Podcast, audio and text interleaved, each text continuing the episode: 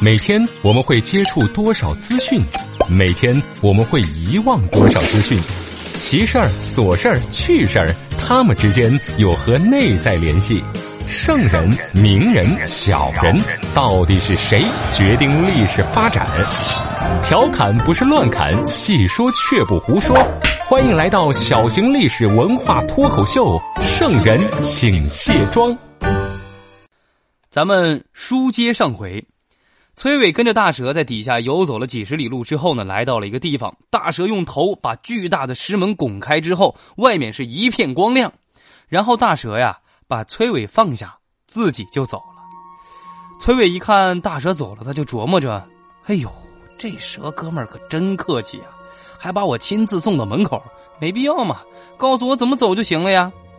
崔伟以为可以重新踏入人间，于是是大步的走进石门。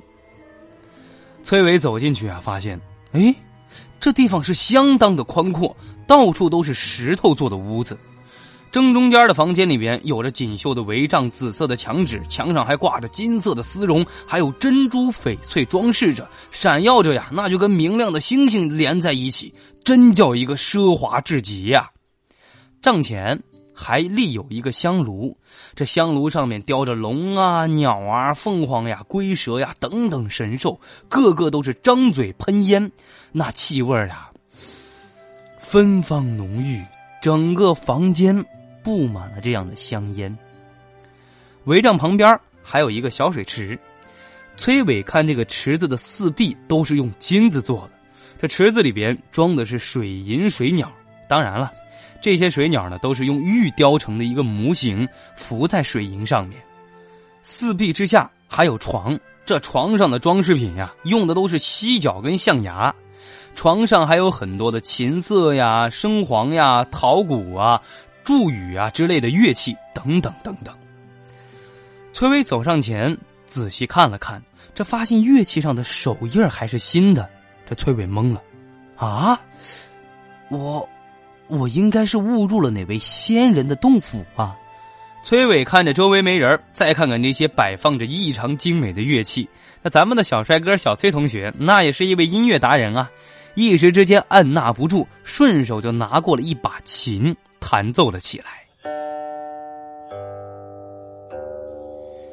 可崔伟的琴声刚响起来，只见四周的石门窗户是唰唰唰的纷纷打开，一个婢女打扮的小姑娘走过来，笑着说：“玉京子果然把崔家郎君给送来了。”说完之后，这小婢女又跑回去了。只见有四位妆容古雅的美女啊，朝崔伟这边走了过来。他们面对崔伟站定之后，其中一位女子呀，面带怒色的说：“崔公子为什么擅自来到皇帝深宫？”这崔伟先是放下琴拜了一拜，这四位女子呢也纷纷答拜。这会儿崔伟啊仔细瞧了瞧这几位姑娘，她们都梳着这种环形的发髻，穿着神仙一样的衣服，好像是秦汉时期古人的打扮。于是啊，这崔伟呢非常客气的讲了自己的奇幻经历，说他先是帮老太太得到了艾草，跟人看病被人追杀，掉到古井当中，被一条大蛇带到这儿，那不是故意打扰他们的。四位姐姐呀，我呀不是故意来这儿打扰你们清修的。哎，刚才有位小姐姐说这里是皇宫，那皇帝在哪儿呢？看到崔伟慌张的表情呀，这有位姑娘就面带笑容回答道。我家皇帝参加火神祝融的婚礼去了。这崔伟本来还想接着往下问，可这几位女子呢着急打断他说：“崔公子，你先把刚才要弹的曲子弹完，我们几个听完曲子再接着聊呗。”于是崔伟遵命，坐在床上呀，弹了一曲《胡笳十八拍》。一曲过后呀，这几位姑娘都被崔伟的琴声打动了。真是好听啊！曲中有些许悲伤，我们之前好像从未听过，这是什么曲子呀？听到这儿，崔伟有点诧异呀，啊，这么有名的《胡家十八拍》，你们没听过吗？几位女孩依然是满脸疑惑的，就问：“胡家什么拍？什么十八拍？胡家什么拍？”崔伟给他们讲呀。这是东汉末年的时候，中郎将蔡邕的女儿蔡文姬流落在胡地，十二年之后回来，感叹自己在胡地的生活经历，所以就弹奏出这么一段曲子。因为蔡文姬呀，在胡地放弃不了、舍不得自己的亲生儿女，但是他内心又渴望回到故土，所以情难割舍。这曲子听完之后，让人是悲伤落泪呀。听完崔伟的解释，这四位姑娘呢都喜悦的说：“哎呦，东汉时期，那果然还真是一首新曲子呀！”说完之后，姑娘们呢又让人准备这个酒宴招待崔伟。吃饱喝足之后，崔伟啊总觉得心里不怎么安分，想家了嘛，老在地底下待着，这算怎么一回事呢？见到崔伟要走，这几个女子呢马上就拦住说。崔公子既然来了，那就是命中注定的缘分，何必匆忙呢？请暂且停留。再说了，阳城使者呀，不久就来了，到时候你可以跟着他回去，岂不方便？崔公子，我们再给你说个好消息，我家皇帝已经答应把田夫人赐予你当妻子了。崔伟这下真是听懵了，什么？田夫人，赏给我当老婆？谁是田夫人呀？崔伟现在是一头雾水，他也没敢说话答应。看到崔伟很疑惑，这其中有一位姑娘就说：“呀，崔公子呀，田夫人有倾国倾城的美貌，而且是温柔善良，她就是齐王的女儿呀。你们小两口以后要好好过日子哦。”崔伟这下更糊涂了，齐王，哪个齐王啊？只见那位姑娘就着急的说：“齐王田横啊，田横与五百壮士，你总听过吧？就是那个宁可在海岛上居住，也不肯归顺刘邦的齐国王族田横。”听到这段话，崔伟是心中大惊：“这是哪跟哪儿啊？田横早都死了几百年了，他女儿要嫁给我，我这怕不是……”不是待在什么不该待的地方了吧？正在崔伟思考的时候，只见一缕阳光照在溪间，抬头一看，看到洞穴顶处呀有一处小孔，隐约可以看见外面的天空，那束光线就是从那儿射进来的。这时呢，这位女子连忙起身说：“羊城使者来了。”于是有头白羊从空中是慢慢的下来，一会儿啊就到了座前。落定之后，崔伟才看清楚，羊背上有位男子，他是衣帽整齐，拿着一支大笔，还有一封青色竹简，上面写着秦汉时期流行的篆体字儿。使者把这个竹简呀奉献在香几上，其中一位女子呢接过竹简就说：“广州刺史徐申死，安南都护赵昌接替。”说完之后，给阳城使者呢斟了一杯酒，双手奉上，然后呀。又指着崔伟说：“这位崔公子呀，要回番禺县，请您能不能带回去呢？”那阳城使者接过酒杯，很爽快的就答应了。女子又回过头呀，对崔伟说：“崔公子啊，阳城使者今日呀有恩于你，改日你定要替使者换新衣、装房子，用来酬谢他。”崔伟呢也是连连点头答应说：“哎，对对对，四位姐姐说的对。”小生若能安全回家呀，一定重谢。只不过呢，呵 呵我现在穷困潦倒，希望使者和姐姐们能理解一下。等在下有钱了，一定报答。听到这儿，几位姑娘是抿着嘴就笑了。小哥哥，这你就不用多想了。我家皇帝有诏令，让我等把国宝羊髓珠给你。等你回到人间之后呀，会有一个胡人出十万冥钱买你的珠宝，到时候你还愁没钱吗？说完，一名女子示意侍女啊，从屋中拿出玉匣，取出珠宝交给崔伟。崔伟接过珠宝一看，哎呀，这东西确实是人间稀有的精品，价格肯定不菲。崔伟啊，拜谢着说。在下从来都没拜见过皇帝，也不是他的亲属，干嘛给我这么大的礼物呢？其中一位姑娘就讲呀：“崔公子，你不用客气，更加不用心里不安。今天皇上送你如此大礼，只因令尊大人在游览越王台的时候留下过一首诗，感动了当时的广州刺史徐申，他这下呀才修缮了越王台。我家皇上看过令尊的诗后也很感动，当场还写了一首相贺的诗呢。崔伟说：“哦。”小生确实听家父提过此事，说他在越王台游逛的时候写过一首诗，可惜啊，我还从没见过。如今家父已经去世多年，不知道你家皇上写的是什么样的诗呢？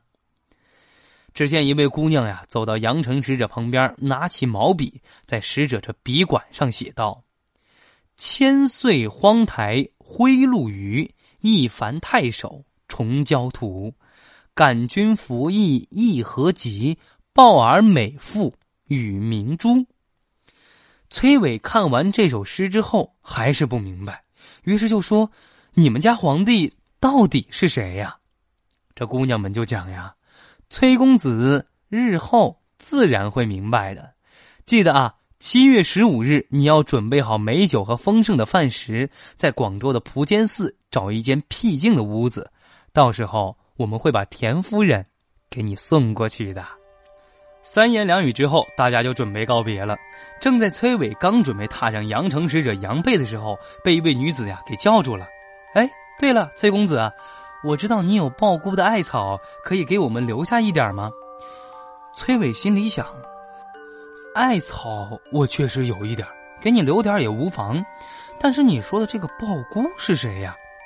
这会儿啊，即将离去，崔伟也不好多问，就留下了一些艾草和阳城使者离开了这个地方。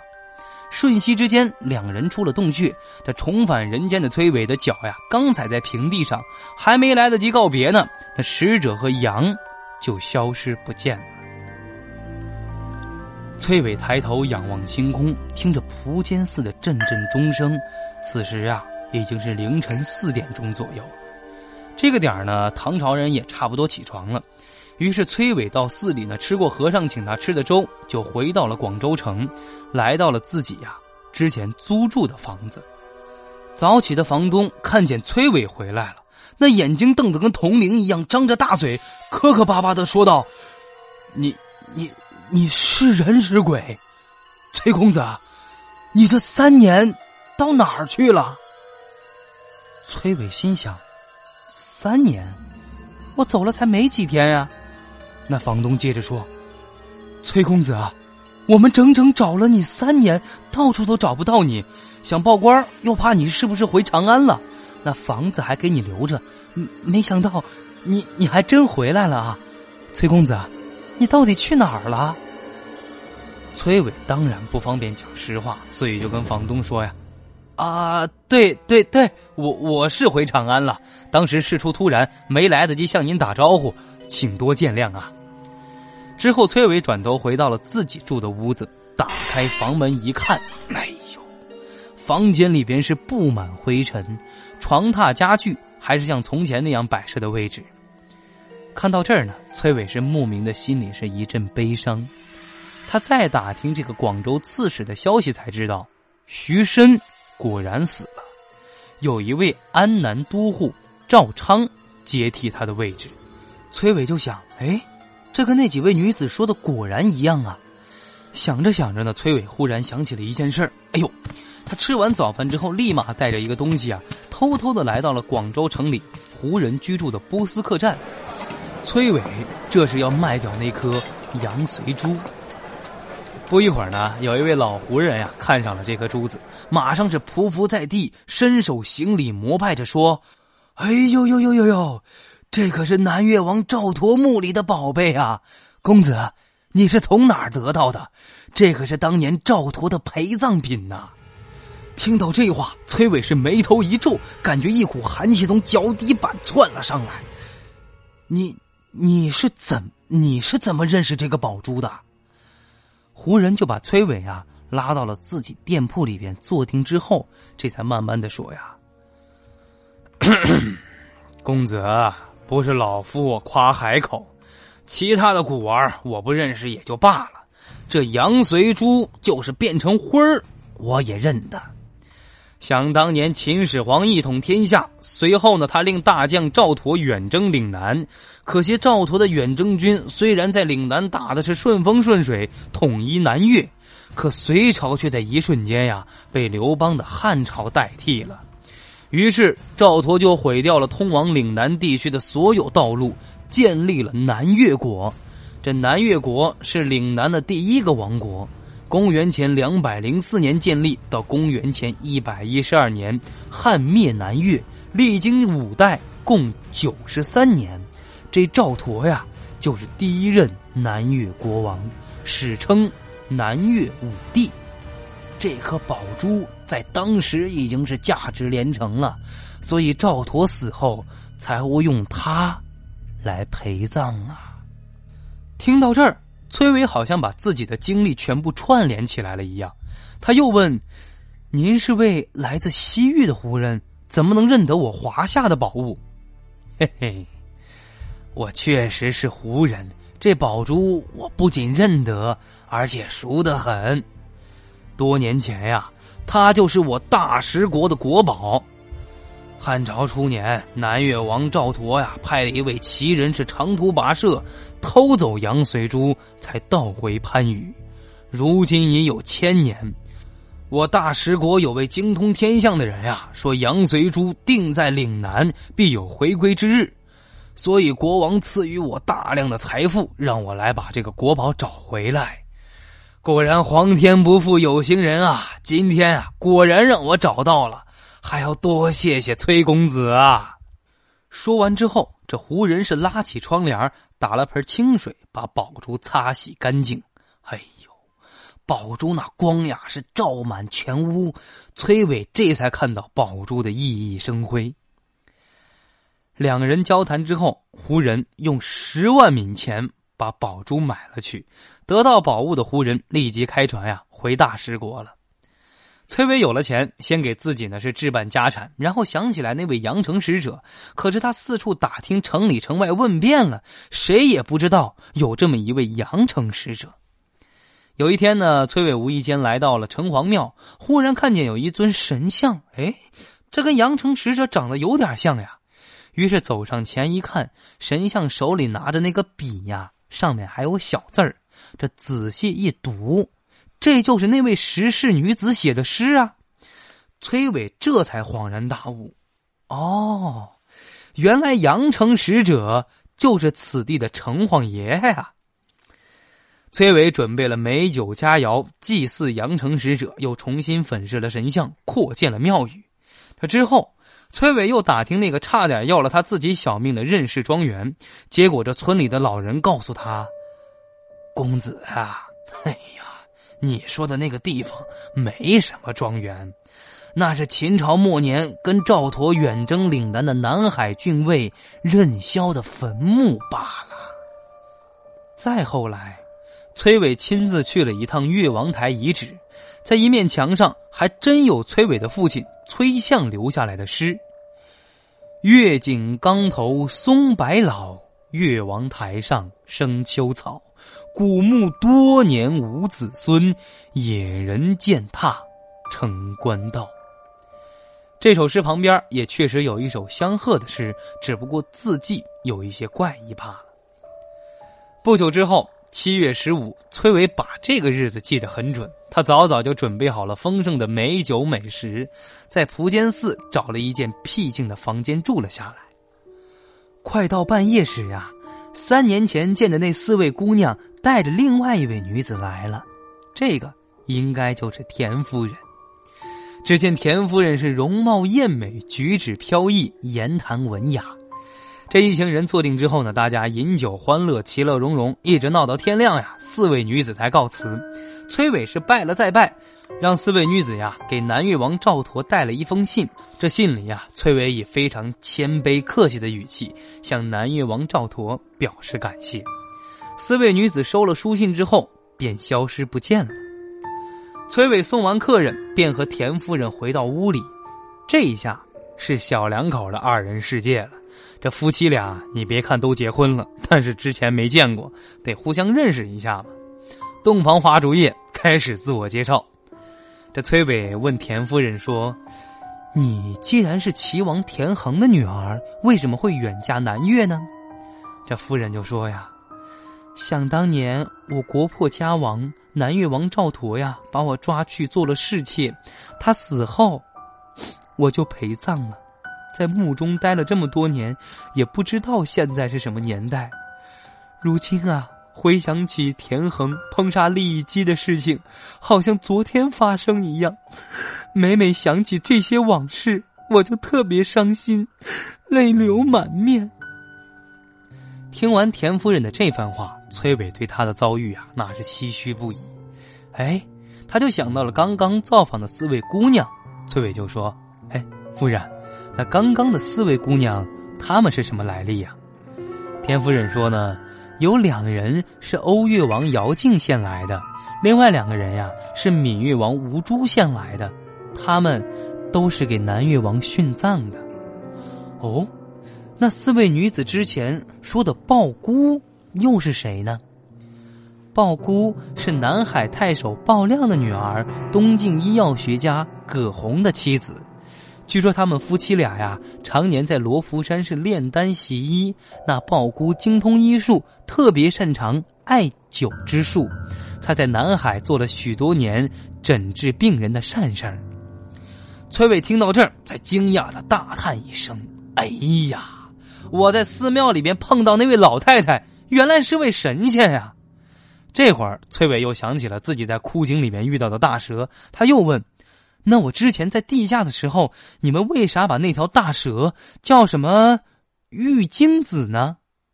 夫人听到这儿呀，是微微一笑。哎呀，以前北极真人安七生经常骑着这条白蛇呀去玉京天都朝拜，所以呀，我们叫他玉京子。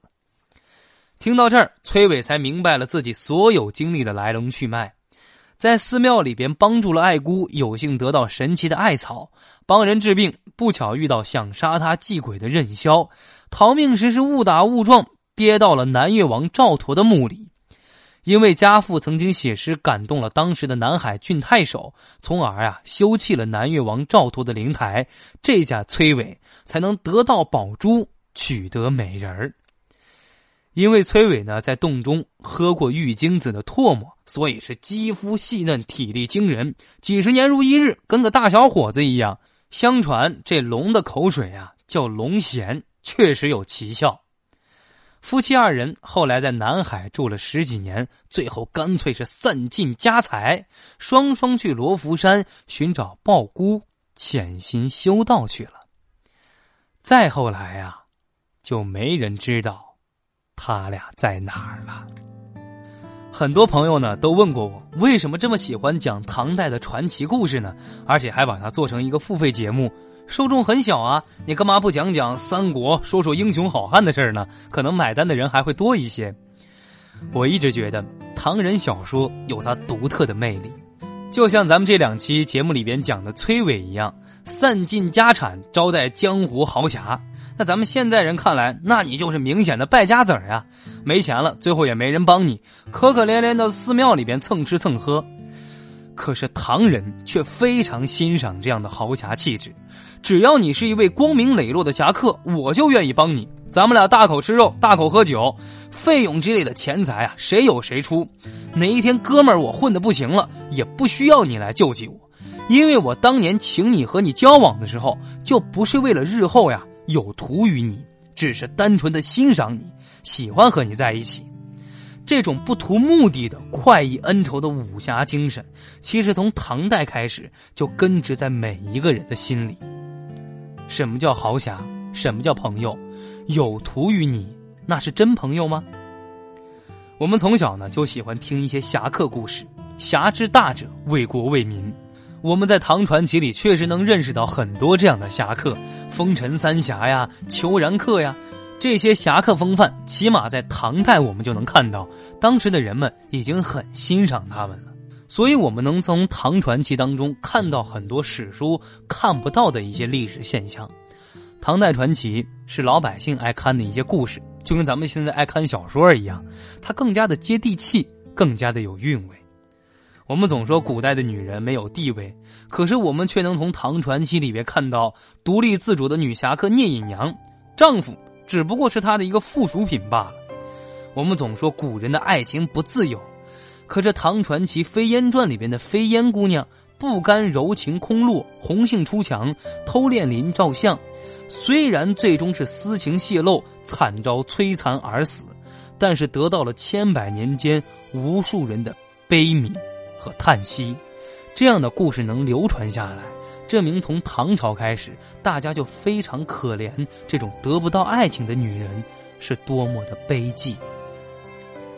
传奇故事里还有不少奇异的经历，也有那些为了爱情奋不顾身的妖怪，也有为了一己私利心比鬼还狠的一些世人。